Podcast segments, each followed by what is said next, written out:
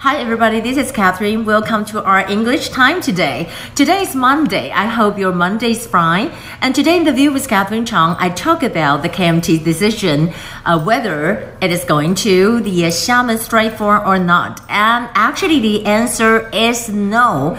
But you know, kind of no. But you know, they have other group. They have other Taiwan businessmen, and they have the former chairman uh, Lin Rongde to lead the delegation. So um, today, I want to share with you some of the vocabularies here. We're talking about the uh, high level, high level, high level 就是我们讲到的比较高级的官员是谁呢？就是克拉奇。克拉奇呢，他是 U.S. 的 Under Secretary，他是美国的国务次卿哈，要来到台湾，而且呢要见蔡英文总统。那当然这是一个事情。And one of the other issue is about, uh, we're talking about the、uh, KMT. KMT 他们在今天呢，就是有王玉明来开记者会，所以大家讲说文工会的负责人他的英文是要怎么讲？他就是要讲说 KMT Culture and Communications Committee Chairwoman。那这里面就讲到说哈，这次 KMT 他不会去那边 as a political party, not as a political party. But you know, I think even not as a political party, but still you're still going. It just you know not like a leading by uh, Wang Jinping, you know, ex-chairman or ex-president of uh, legislative yuan, but also you're still going. 所以我觉得这个事情 I'm kind of disappointed, and I said something about that interview with Catherine Chang. Well, except for that, I want to say that um, Xi Jinping said something about the uh, China and U.S. relations。他这里有讲到的，就是说哈，现在哈。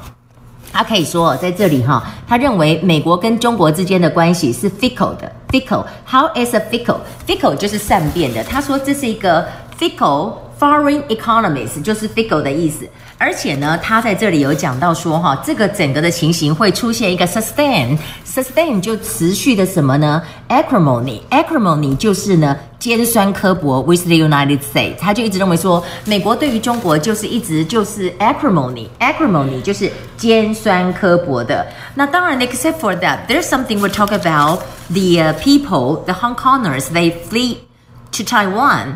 From Hong Kong by sea, right? And there are 12 people, they were arrested. And they were arrested, you know, over here, uh, we know that Hong Kong said that they are not going to get involved, you know, they are not going to interfere，因为他说这是属于中央的，他们就不介入。然后你看哦，在这里哈，就是呢，U.S. spokesperson denounce denounce 是什么呢？就是批评哈，就是说 denounce 抨击的意思，denounce China for this，and also China strongly rebut back。rebut 是什么意思？我们就看到这个 rebut，rebut 是驳斥的意思。所以你看到这个字字首就 re 什么 re 什么哈。 but rebut 就是驳斥的这个意思。呃、uh,，over here and we know that、uh, 黄之锋 also said something about it. 黄之锋 said that Joshua Huang said that you know 他们那些人都被恐吓说 you will have you have to face the kind of、uh, grave offenses. Grave offenses 是什么？这里可以看到 grave，它这里加二 er，有点形容是更重大的 graver offenses。但是如果你查起来，你可以讲说重大的哈，就是严重的罪行，就是 grave offenses。 而且呢，在这里他说，现在很多可能会有一些。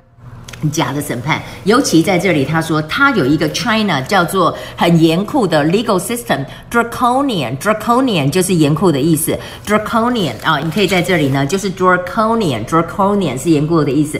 那 except for that, we know that TikTok is going to sell to the American company, and we're saying that the, it should be Microsoft, but actually it's not.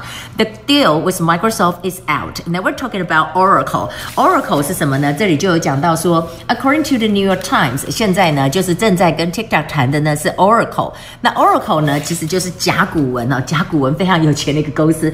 甲骨文，Well anyway, I don't know what will happen, but you know, in the end, I want to say that um, whatever uh, KMT decided, you know, because China said that you were kind of uh, 求和，就是 begging for peace. It's not it's not seeking for peace, but it's begging for peace. So you can see that KMT was kind of downgraded by the uh, CCP but still, the whole thing have a what?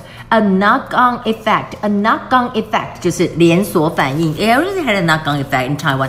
And I said that, you know, the, the, the, the biggest loser will be KMT, but the biggest winner will be DPP because they didn't do anything. 什么事都没有做，然后突然就得到了这么多的支持，因为很多人都批评呃 KMT。So let's turn to the book. I will just have a little short time. You can to um, page 198. Um, thank you for coming. Please come in. 欢迎你进来。Oh, um, thank you for inviting us. And this is for your kids. 就这些礼物是 for your kids. The dinner is ready.